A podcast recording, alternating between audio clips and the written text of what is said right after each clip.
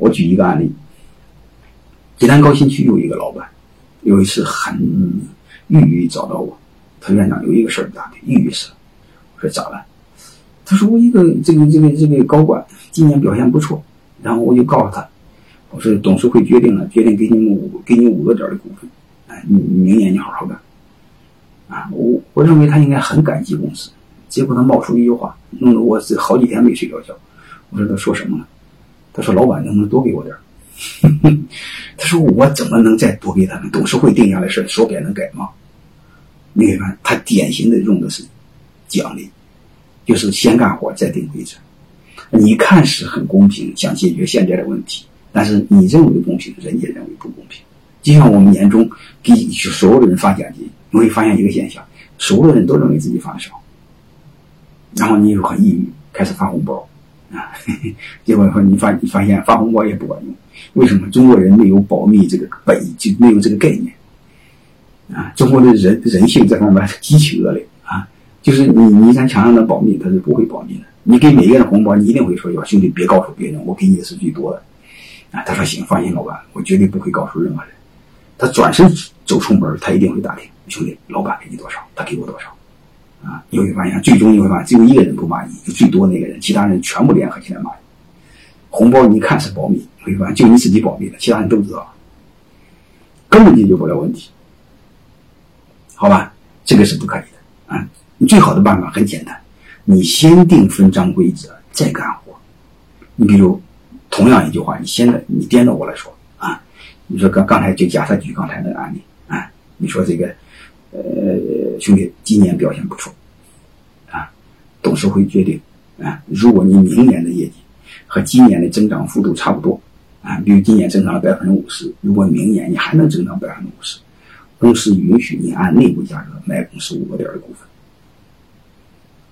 这时候他听了之后是不是激动的要命？而且你会发现，你还晚给他一年，而且你会发现，你还给锁定了一个条件，要求公司再给公司带来的业绩再增长百分之五十。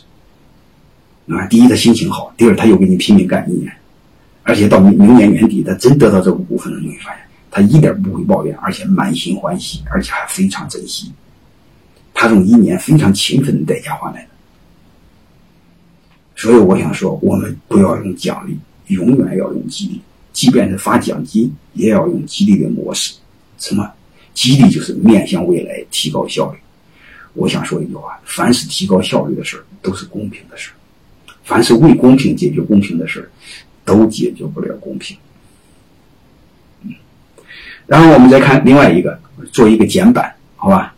你不管怎么着，你就知道，工资是用来吸引人的，啊，福利是用来留住人的，奖励。是用来激励人的，好吧？好了，我们接着继续看另外一个，再做一个总结。薪酬的基本特征，就是我们明白每一个模块是干什么的。你比如上班就要拿工资啊，这个没什么可商量。嗯，有销售业绩就要拿提成，好吧？但是我不建议高提成，我不建议业绩越高提成越高，因为这样的话，将来会把公司的利润都没了。好吧，呃，我们小公司特容易能能高提成，那高高提成相对来说，你好像公司你风险很控制，风险可以控制风险，但你忘了一个事儿，嗯，这种情况下会降低员工的忠诚度，好吧？他也认为他他认为提成不管拿多少，他认为他自己干的，他不管认为你公司给他的，所以他对公司没有感情。如果另外一家公司给他的更多，他就走了，所以你不能光逮着一个时机，你不要做小聪明。再另外绩效。绩效通常指利润，如果给公司创造的利润，一定要给奖金。我更建议基层的员工，你比如小主管呢、员工啊，可以提成高一点，就是提成的不是提成数量比例高一点，就是薪提成占他的薪酬比高一点。但是到了高层就不可以，高层一定要奖金高一点，因为高层如果他还关注你公司，只关注销售业绩，不关注利润的话，唉，对你公司来说伤害是非常大的。